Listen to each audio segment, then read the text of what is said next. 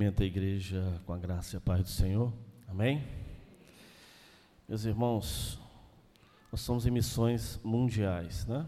Abertura de missões mundiais, hoje extraoficialmente. E eu queria queria mais uma vez falar sobre o tema, né? No poder do Espírito. Nós não fazemos nada sem o Espírito Santo. Nós que servimos a um Deus vivo. Não, é? não dá para se fazer nada sem esse poder, sem estar debaixo desse poder, debaixo da unção do Espírito Santo. E Atos 1:8 ele determina sobre nós muito claramente, né? Mas recebereis a virtude do Espírito Santo que há de vir sobre vós, e ser-me-eis testemunhas tanto em Jerusalém como em toda a Judéia e Samaria até os confins da terra. Está muito claro aqui o chamamento para toda todo aquele que nele crê ao Senhor, todo aquele remido lavado no sangue de Cristo, em estar proclamando o Evangelho a toda criatura até, o, até os confins da terra. Aqui é em camadas, né? Jerusalém, Judéia, Samaria, confins da terra. E aqui, é, logo depois, né, Jesus, já logo em seguida seria a ascensão dele, ele coloca para a gente que nós seríamos testemunhas.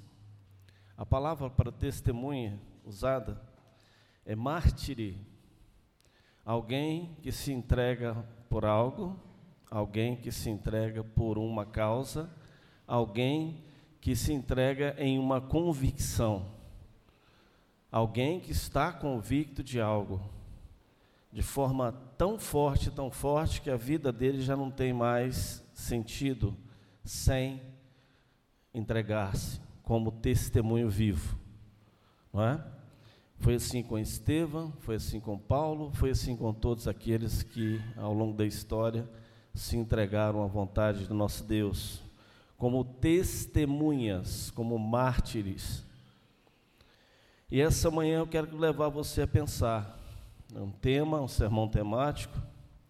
Qual a sua missão? Nós estamos em missões mundiais. Né? A primeira missão nossa é sustentar o campo, orar pelo campo, sustentar o campo. E se possível for, Deus nos agraciar, encontrar pessoas aqui que vão a missão, vão aos campos missionários. Amém, igreja?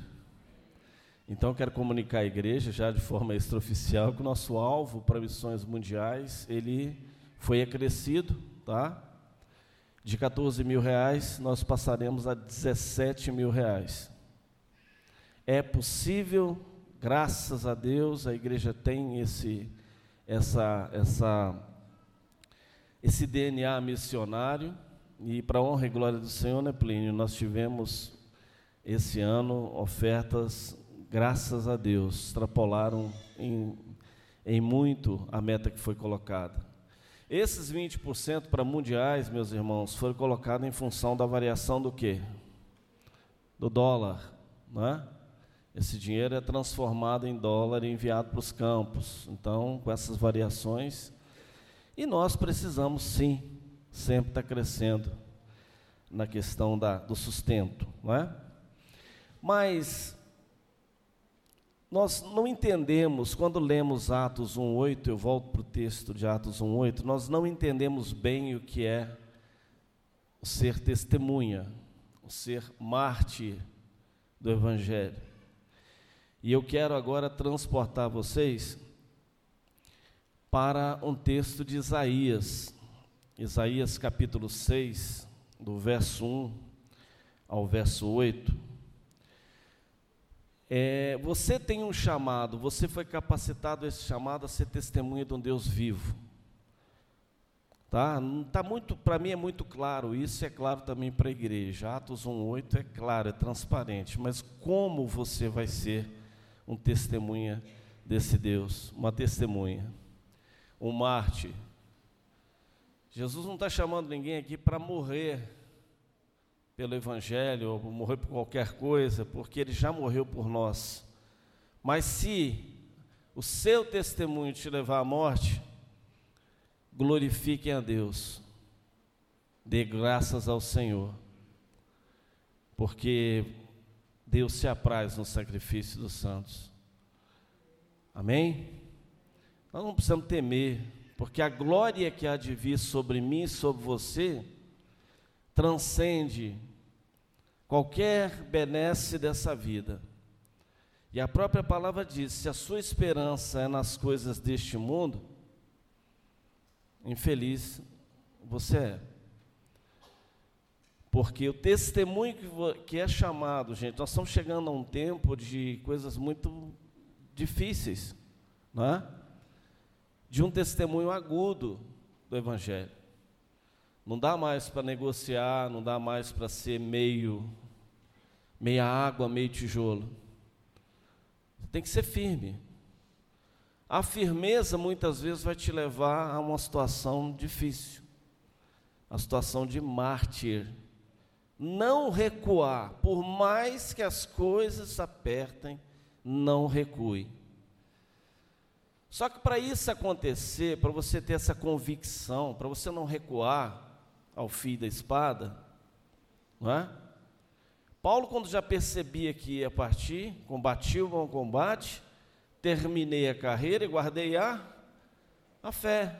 O que levou ele ao, fim da espada, sem ele questionar nada, sem mover ali, que ele podia muito bem interceder por si mesmo, mas ele aceitou o fim que foi proposto a ele. Foi exatamente a fé. E eu quero tratar isso em Isaías capítulo 6. Vamos fazer a leitura rapidinho.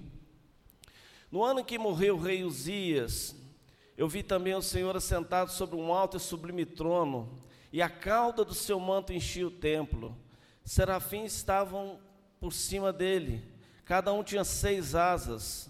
Com duas cobriam os seus rostos, com duas cobriam os seus pés, e com duas voavam e clamavam uns aos outros, dizendo: aqui ele fala santo, santo, santo. A palavra usada aqui só é usada para santíssimo, para tudo que é santificado acima de tudo, que é o próprio Deus. Kadosh, Kadosh, Kadosh.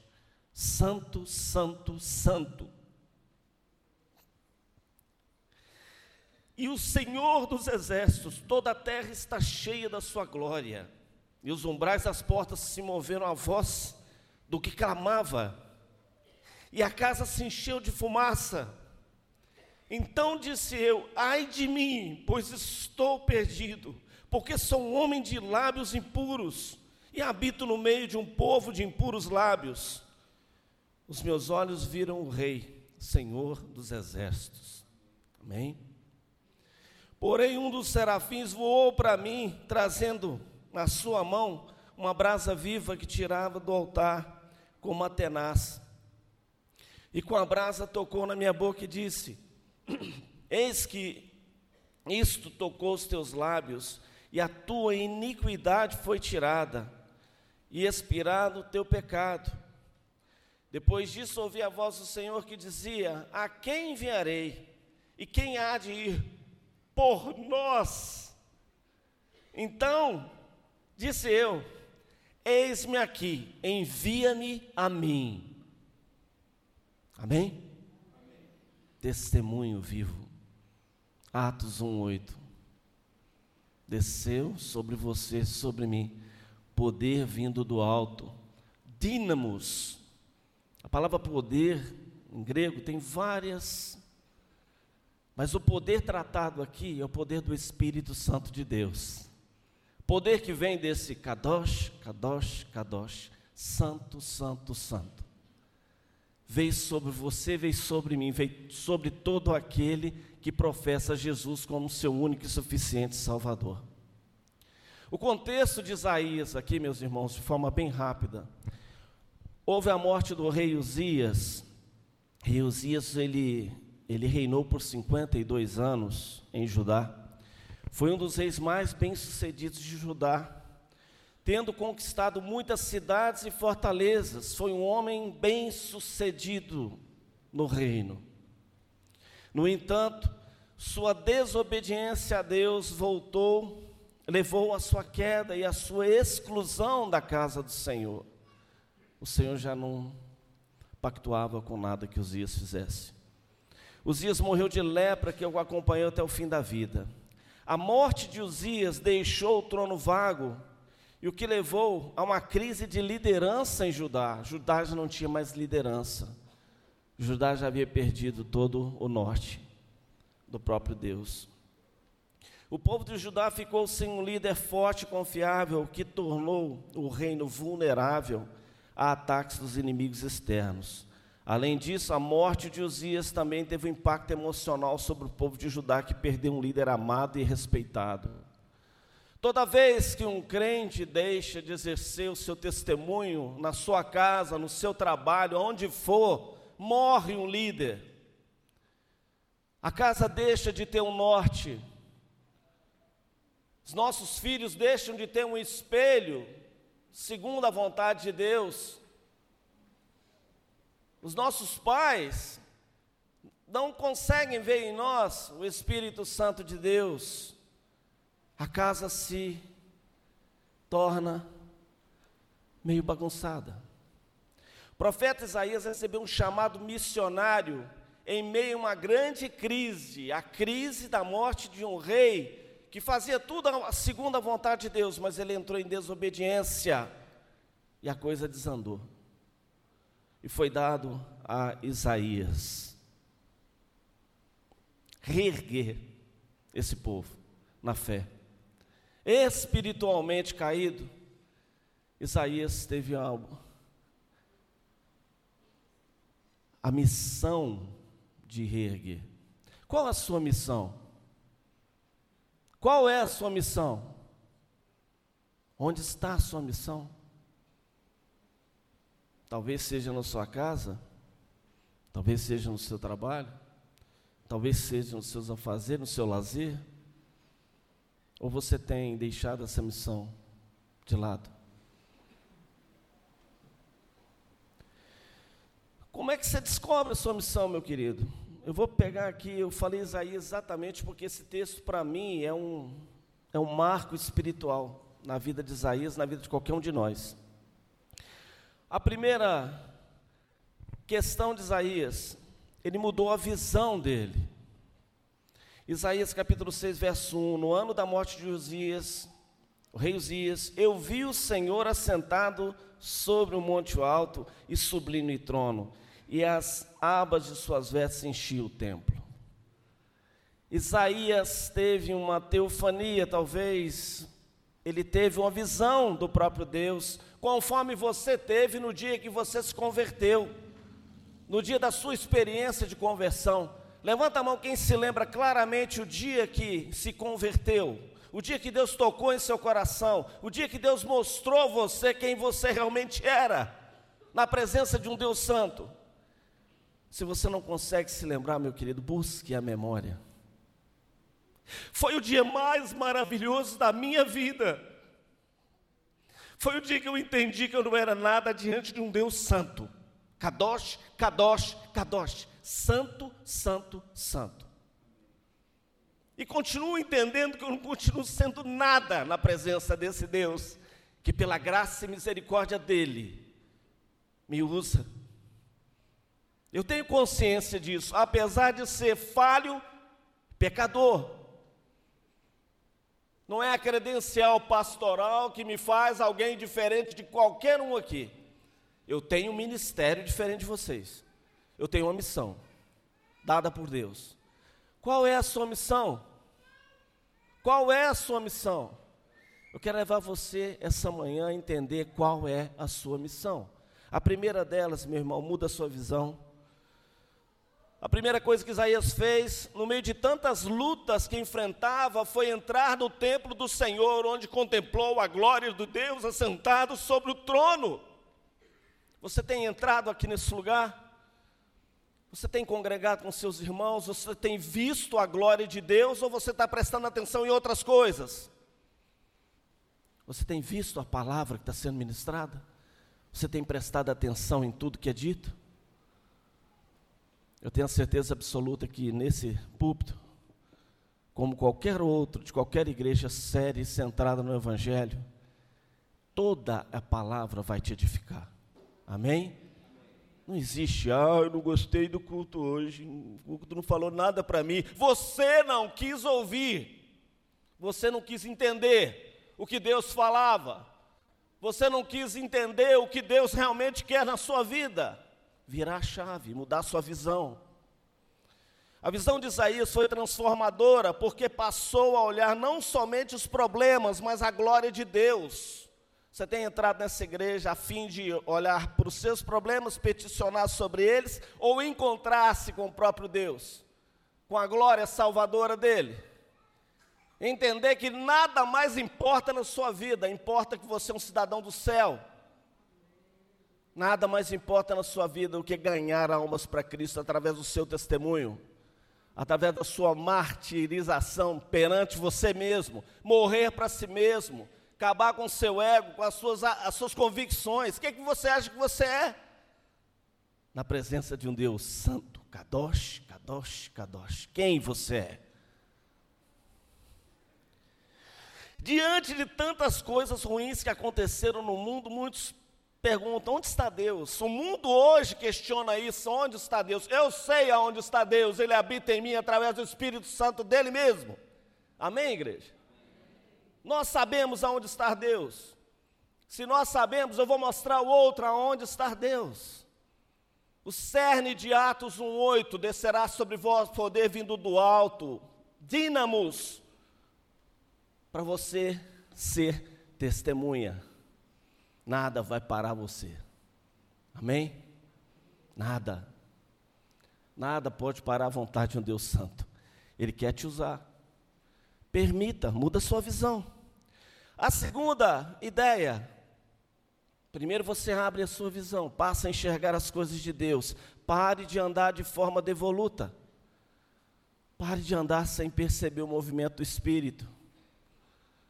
Como diz os pentecostais, está ligado varão no movimento? É, eles têm razão. Está ligado no Espírito Santo, no que ele está fazendo? Está ligado? Ou você anda, ah, tô... nada na sua vida é sem propósito, meu irmão, se você está debaixo da vontade de um Deus Santo. Amém? Nada, nada. Segundo ponto é ouvidos. Mudança de entendimento. Isaías capítulo 6, verso 2 a 4. Serafins estavam por cima dele, cada um tinha seis asas, com duas cobriam os rostos, com duas cobriam os pés, e com duas voavam. E clamavam uns para os outros, dizendo: Santo, Santo, Santo é o Senhor dos exércitos, toda a terra está cheia da sua glória. Os umbrais das portas se moveram com a voz do que clamava, e o templo se encheu de fumaça através da palavra do próprio Deus, na adoração perfeita, as portas se movimentam, as coisas acontecem, meus irmãos. Aqui está muito claro, quando a gente passa a ouvir, vocês já perceberam aqui que fala, olha, serafins estavam por cima dele, cada um tinha seis asas, cobriu o rosto, cobriu os pés e voavam, e clamavam uns dizendo, santo, santo é o Senhor, toda a terra está cheia da sua glória. Por que, é que nós acreditamos mais que o mundo jaz do maligno do que o mundo está cheio da glória de Deus através da minha vida? Por que, que nós acreditamos sempre na versão que não me traz, não traz a você poder? Por que, que nós não nos enchemos de poder? Eu não estou falando aqui de reteté, tá, gente? Não entenda isso. Poder do Espírito Santo é ordeiro, poder do Espírito Santo é racional, poder do Espírito Santo faz a vontade dele, não a minha. Quem está sujeito ao Espírito sou eu, sou instrumento, utilizado por ele. E ele não vai me envergonhar, ele não vai me colocar em condição desproporcional no mundo. Ele vai fazer sim o que apraz a vontade de Deus, usando a mim, usando a você. Isaías ouviu no templo foi louvor a Deus, anjos cantando e declarando a glória do Senhor. Toda a terra está cheia da sua glória. Você tem louvado ao Senhor de forma verdadeira? Você tem extraído de você que tipo de louvor? Tudo que tem fôlego, louve ao Senhor. Eu estava ouvindo isso com os canarinhos lá na roça ontem. Arrumaram a cantoria, foi misericórdia, Deus. Os bichinhos hoje estão. Ligou no 110. Mas eu parei para pensar, tudo que tem fôlego, louve ao Senhor, glória a Deus que estão lá e continue assim, continue aqui. Ah, nós estamos tão preocupados às vezes olhando para o chão, esquecendo de olhar para o alto e glorificar um Deus que permitiu estar aqui essa manhã. Amém? Deus permitiu você estar aqui essa manhã para a honra e glória dele mesmo. Não há outra ideia. Deus opera, gente, nos louvores. Deus habita nos louvores. Salmo 22, verso 3 fala sobre isso. Deus habita no meio dos louvores. Você tem louvado a Deus? Que tipo de cântico tem saído da sua boca? Ou é lá só lamentação? Ou é só palavra técnica? Você tem lembrado na semana, deixa eu cantar um corinho aqui? Deixa eu lembrar de um cântico, deixa eu glorificar a Deus, deixa eu salmodiar o Senhor.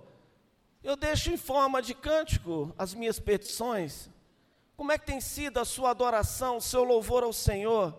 Os seus ouvidos a ouvir porque quando, olha só, quando você canta, os seus ouvidos ouvem o que você está louvando a Deus e glorificando ao Senhor.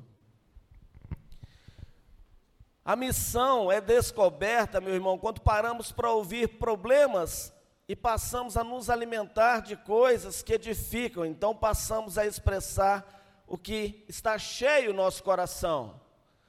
Quando eu dou ouvidos aos problemas do outro, mas eu lembro que há um Deus soberano e poderoso, eu posso ter a cura para esse problema na vida do outro, ou na, principalmente na minha vida, principalmente em mim. Porque Lucas 6,45, a boca fala do que o coração está cheio. Porque muitas vezes a gente fala bobagem porque muitas vezes a gente não tem capacidade para falar algo que venha da nossa missão de Marte, com coragem, com intrepidez. Porque nós tememos falar muitas vezes daquilo que nós somos preparados pelo Espírito Santo a testemunhar? Porque nós somos tímidos, muitas vezes omissos da vontade de nosso Deus?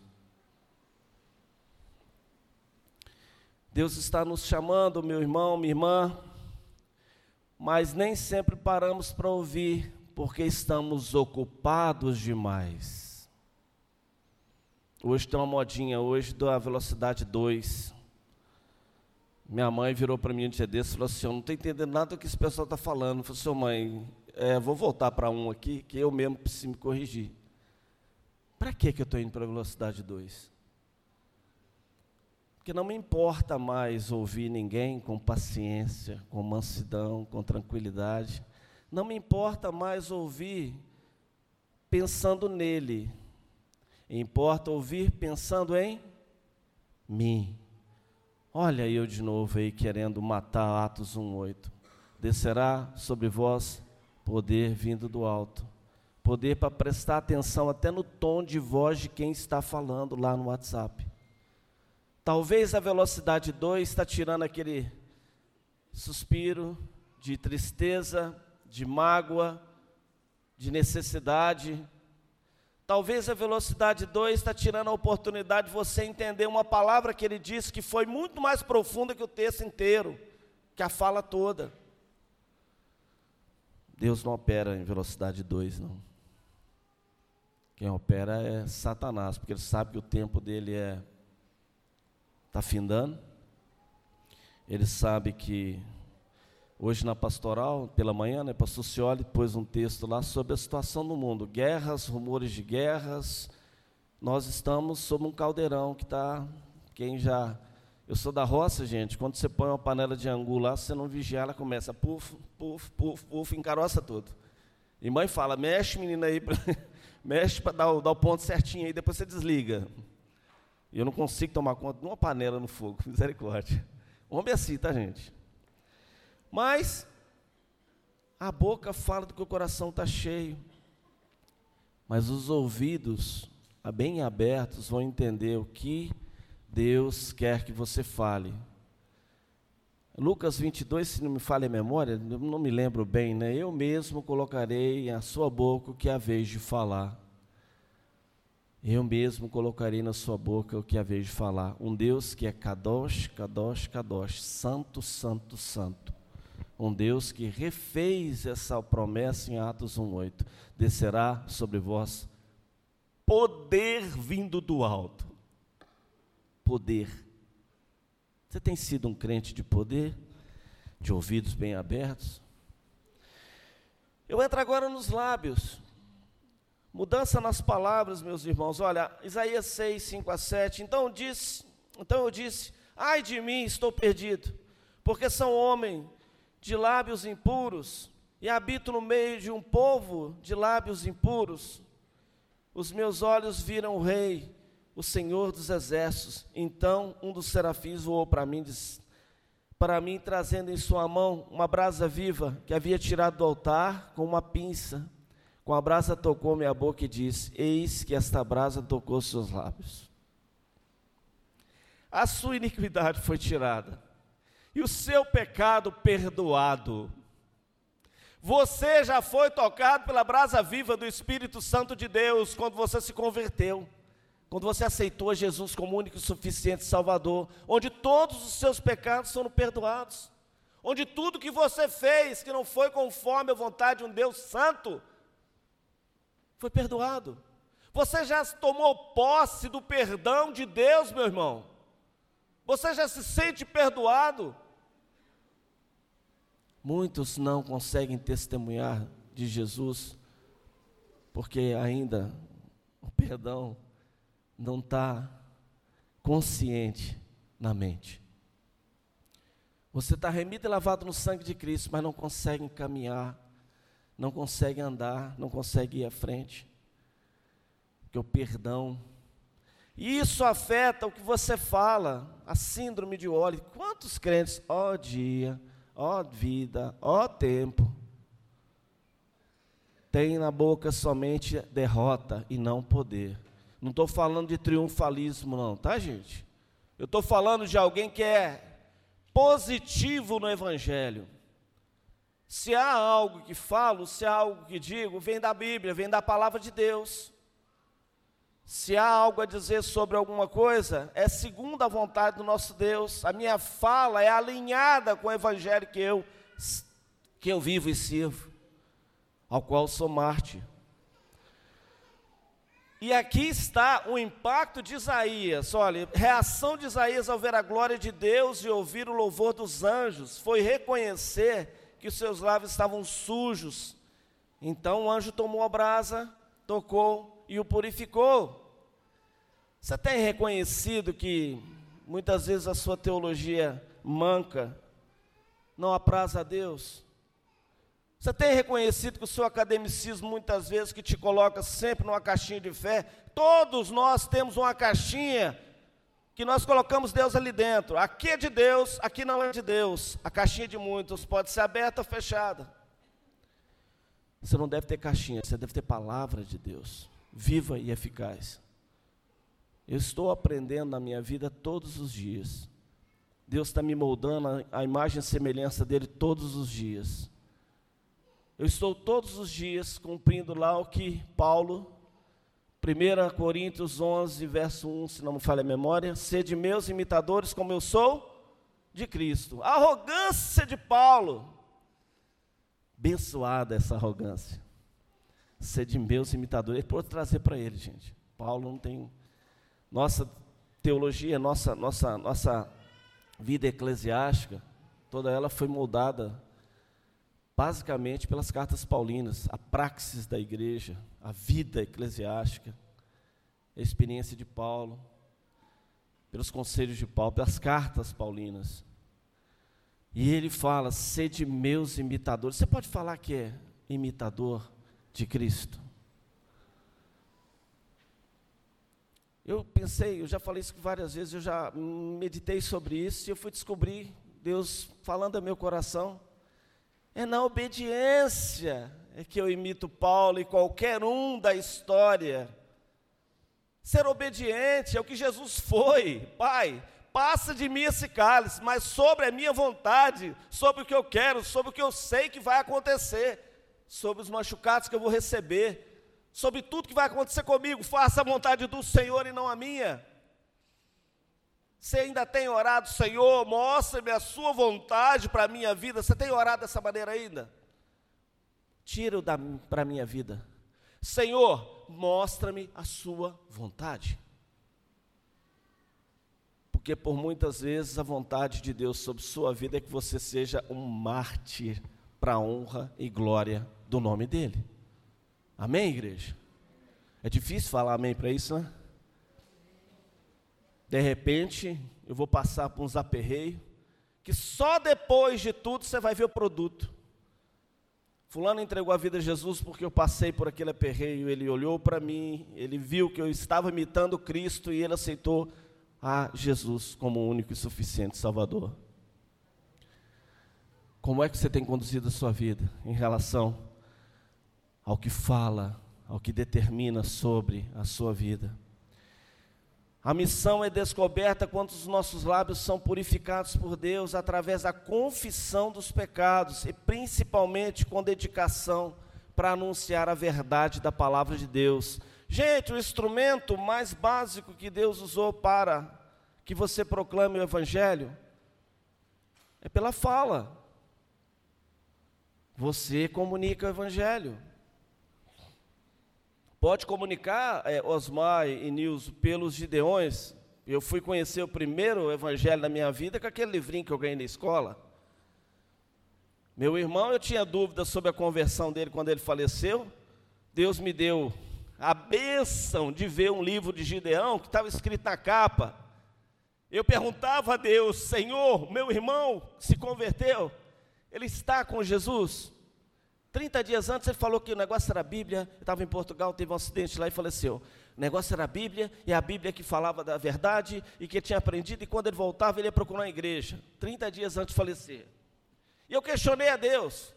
Um dia eu descobri o livrinho que ele andava com ele. Pus no meu bolso e andei com esse livro um ano e meio. Um dia eu estava com muita saudade dele e perguntei, Deus, onde está meu irmão? Eu já tive convertido. Aonde foi meu irmão? Ele alcançou a graça do Senhor. Aí, eu andava com ele dentro do bolso taperando, dentro do bolso da tirei aquele livrinho. Vai para o final, meu filho, lê. Cheguei no final. Eu, Luiz Henrique do Nascimento, aceito a Jesus como o único suficiente Salvador.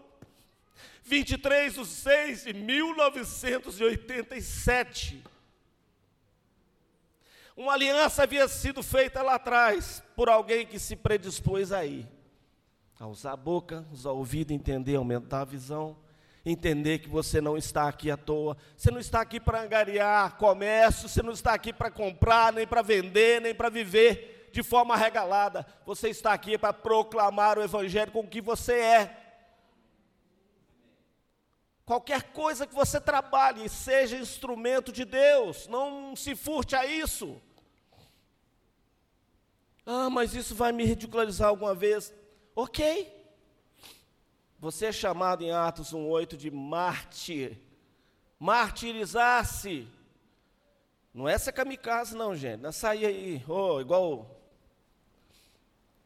o Hamas lá com, com, com os, os, camaradas deles, não. Não, não é isso, não. Não é isso que eu estou falando.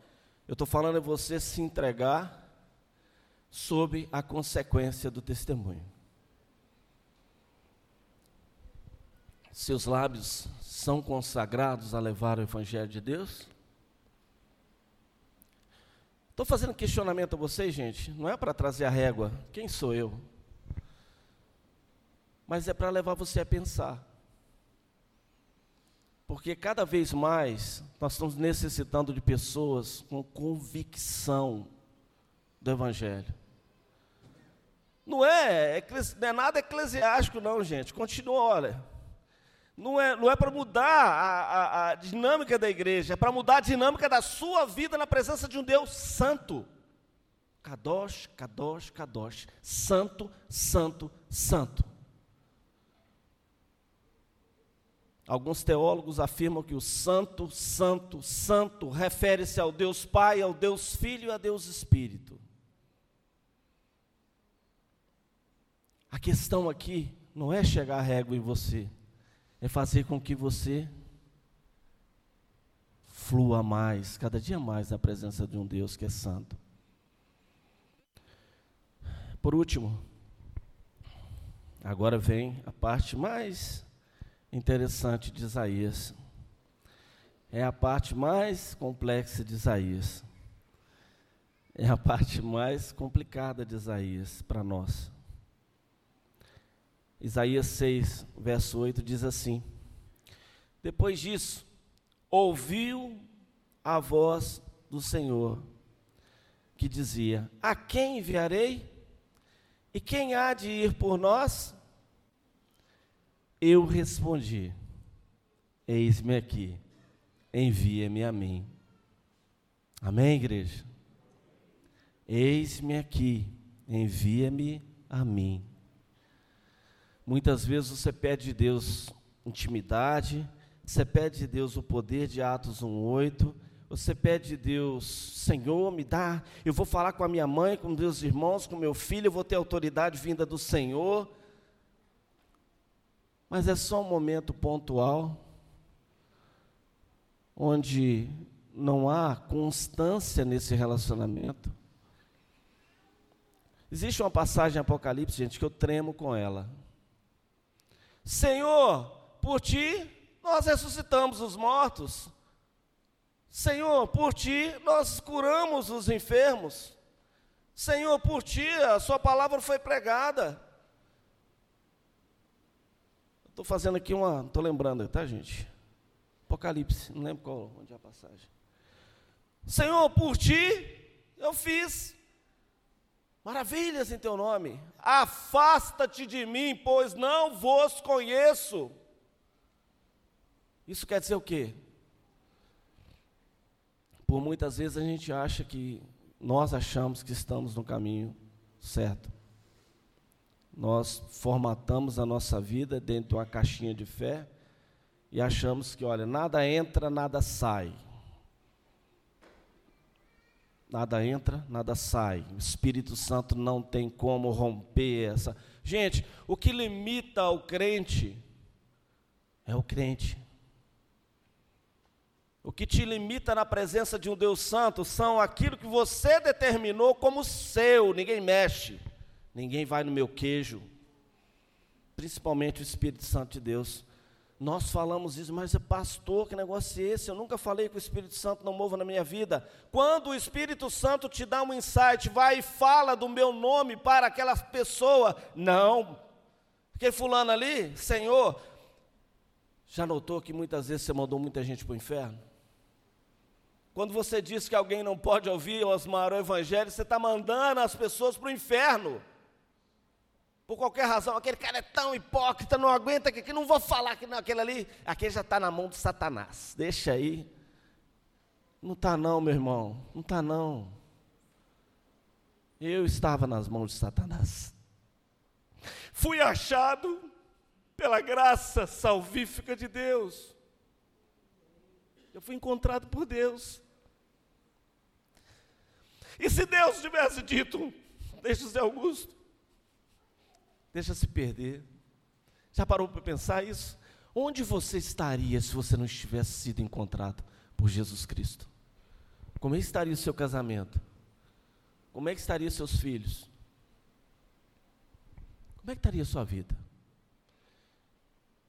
Se você não mudasse de direção. Aqui está dizendo pés, mudança de direção. Quão lindos são os pés daqueles que proclamam o Evangelho fala do amor de Cristo. Após as mudanças nos olhos, eu passei a ver a glória de Deus. Aquilo que não é tangível, aquilo que é abstrato, que eu não consigo ver, eu vejo. A Bíblia fala que onde dois ou mais estiverem meu nome, ali estarei. Eu consigo ver o Espírito Santo que habita em você, Plínio. E você consegue ver o Espírito Santo que habita em mim. Jesus se materializa no crente. Para a honra e glória do nome dele, para que a congregação seja uníssono. A razão pela qual existe uma ceia do Senhor, um memorial da ceia do Senhor, quando você faz parte dessa ceia, você diz para Deus: Senhor, eu faço parte do seu povo. Quem se abstém, ou quem tem algum problema que não tenha condição de solucionar, meu irmão, ponha na, na sua mente uma coisa. Às vezes a solução do seu problema não é esse ano, não é o ano seguinte.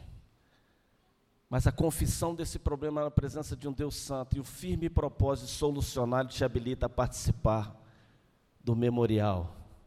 Porque é o Espírito Santo que está operando na vida de você, que reconhece seu pecado, a justiça e juízo de Deus. Não tenha essa. Após a mudança nos olhos, nos ouvidos e nos lábios, agora os pés de Isaías recebem uma direção para seguir. Quando ele escuta o chamado do Senhor e agora, sem impedimento algum, aceita o propósito de Deus para a sua vida. Você tem aceitado o propósito de Deus para a sua vida? Você tem orado, Senhor, mostra-me a sua vontade o que o Senhor quer para mim. Sabe por que, que Deus não mostra totalmente a vontade dele para você? Porque se ele te mostrasse aonde você vai passar, o que você vai fazer, as pessoas que você vai abordar, o fruto que você vai gerar para o reino, você vai falar assim: Deus, eu vou nesse lugar? Deus, eu vou falar com essa pessoa? Deus, eu vou passar esse aperreio para que esse, esse, esse entenda que eu sirvo a um Deus santo e que o Senhor socorre aquele que precisa. Às vezes você está passando uma situação aí que, nossa, Deus não tem solução. Olha o entorno de tudo, glorifique a seu Deus, que no momento certo, para a operação da glória dele, ele vai dar solução. Amém? Isso demanda que você tome uma decisão.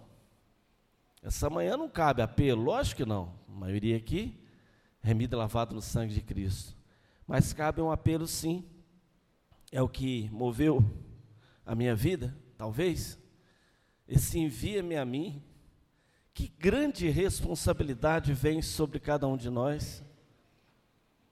Às vezes nós pedimos ministério, pedimos desenvolvimento, pedimos poder vindo do alto, pedimos tudo, mas na hora de falar assim, eis-me aqui, envia-me a mim. Ô oh, Plínio, cai todo mundo. Ô oh, meu Deus, agora não, Senhor, dá um tempinho aí.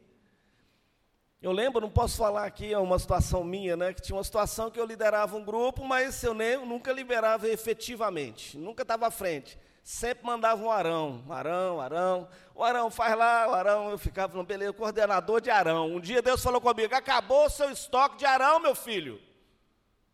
Está na hora de você assumir a posição a qual eu lhe otorguei, por direito. Direito. Você sabe que você tem um direito sobre a terra? Sabe? No lugar que você pisar, meu irmão, tem que ser solo santo. Aonde você for, você leva a palavra de poder do Espírito Santo. Isso não é neopentecostalismo ou pentecostalismo, não, isso é verdade de Deus, está na Bíblia, está na palavra. O lugar que você for, você tem que ser um mártir do Evangelho, uma testemunha viva. E se possível for, pagar o preço. Se for necessário, pagar o preço. Quando lutamos contra o chamado de Deus, que Deus tem em nossa vida, parece que nada dá, nada vai à frente, e estamos sempre tentando, sem perceber, o que está errado na nossa vida. Pare para pensar um pouco. É, problemas, eles cegam a gente nessa visão. Problemas, é, aflições, sei que tereis aflições de mundo, mas tenho o quê? Bom ânimo. Os problemas destroem bom ânimo. Quando você não tem bom ânimo, meu irmão, as coisas desandam. Porque, na verdade, você já não tem ânimo nem para ouvir, nem para ver, nem para louvar, muito menos para caminhar na direção de Deus. arruína tudo. A primeira coisa é: a alegria do Senhor é a nossa força. Por isso que velório de crente é um negócio diferenciado, né? Todo mundo tranquilo, não tem desespero, a maioria deles. Exatamente porque nós sabemos para onde foi o sujeito. Né? Nós sabemos para onde foi, foi para a glória de Deus. E nós temos um pouquinho de medo de ir para a glória de Deus, né? Eu passo a minha ficha, tá, gente? Eu quero ficar até o finalzinho. Mas se eu for, eu não tenho por preciosa a minha vida, não, meu irmão? Tem não? Vou, simplesmente vou. Se for vontade de Deus. O que eu quero fazer na minha vida hoje é só a vontade de Deus. Ah, mas pastor, eu tive fazendo um negócio que não era vontade de Deus. Meu irmão, minha irmã, tem alguém que não pecou aqui hoje? Tem algum corajoso? Tem alguém aqui que. Tem algum coragem? Uma vez eu fiz um questionamento, rapaz, e o caboclo levantou a mão. Falei assim, rapaz, não conhece o evangelho, não. Mas é sério. Falei, gente, todos nós pecamos, destituídos estamos à glória de Deus, Romanos 3, 23. E essa glória que há de vir restaurará e eliminará de nós a nossa natureza pecaminosa, essa nossa, nossa tendência. Deus fica alinhando a gente. Você sai fora de Deus, é igual um carro desalinhado, vai, vai buraco. Antes de ir, volte a Deus, faça a vontade dEle, caminhe na direção dEle. Quando nos rendemos ao Senhor, aceitamos a missão que Ele nos confiou. Qual é a sua missão? Eu não sei, cada um tem a sua missão. Qual a sua missão? Qual é? Se você se rende a Deus, sua missão vai acontecer. Quando estamos na direção certa da missão de Deus, certamente seremos abençoados pelo Senhor de forma que você não vai entender.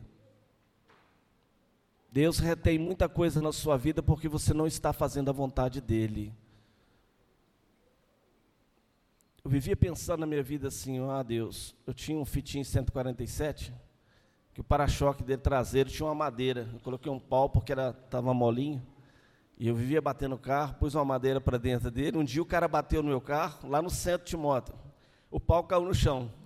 Eu peguei, eu peguei, peguei o pau, dá licença aí, filho. Peguei o pau, tá beleza, tá tranquilo e foi embora. Eu falei para Deus, oh Deus, até quando eu vou ficar com esse fitinho? Podia estar aqui com Corolla, um carro mais apresentável e tudo. Deus nunca vai te dar um Corolla, uma Ferrari, se o fitinho é para te ensinar. Se ele está usando a te ensinar, humildade dele. Saber que as coisas começam lá de baixo. Tem gente que gosta de ir por cima. Aprenda a ir por baixo cristão, ele reduz, ele é reduzido, pequenos cristos. Não importa que eu diminua, para que o poder de Deus cresça.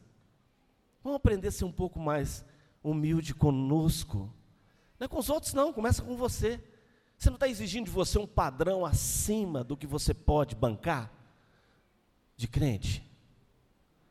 Será que você não precisa voltar à casa do Pai? Será que você não precisa voltar a ser quem você era o dia que você se converteu? Voltar, repaginar? Deus tem uma missão para você e não se esqueça disso. Se você não descobriu ainda qual o seu chamado, então ore ao Senhor e peça ao Espírito Santo que te mostre, te conduzindo a fazer a vontade de Deus para a sua vida. Nesse caso, alguém comentando para você, vontade de Deus para a sua vida, mas você peça sempre, Senhor, qual a vontade do Senhor? Esquece para a sua vida. Porque Ele vai sempre estar te, por muito amor, e vai estar mantendo você nessa zona de conforto. Ah, vontade de Deus para a minha vida agora. Se eu for falar aqui, vocês vão tacar pedra em mim. Não dá não. Eu prefiro falar a vontade de Deus. Eu vou para lugar que eu nem sei para onde. Irmã Cleonice, hein? Vai para lugares, hein, irmã? Se fosse pedir, irmã Cleonice, vontade de Deus para a sua vida, hum, não ia não, tá? Como você pediu a vontade de Deus, você está te honrando em todas as coisas. Amém? Viver sem uma missão, gente, seria uma vida vazia, sem sentido. Por isso, Deus tem um propósito especial para cada pessoa. Né? Então, preste atenção no que você vê. Preste atenção no que você vê. Veja a presença de Deus. É possível. Preste atenção no que você ouve. Ouça o que você está dizendo. Começa por aí. Não fica ouvindo os outros, não. Ouça o que você diz. Ouça o que sai da sua boca. Primeiro. Se tem que julgar alguma coisa, julgue o que você diz. O que você fala.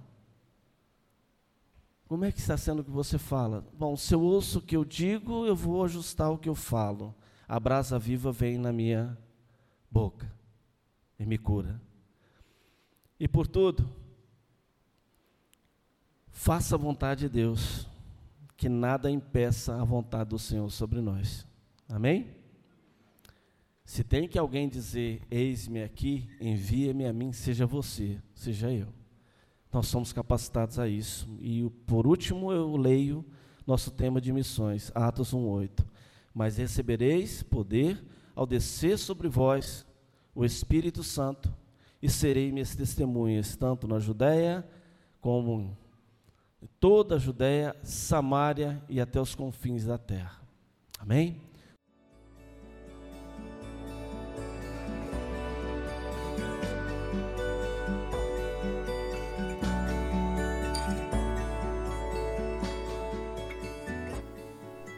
Igreja Batista do Bom Retiro tem plena convicção de que a palavra de Deus é poder para salvar e transformar vidas.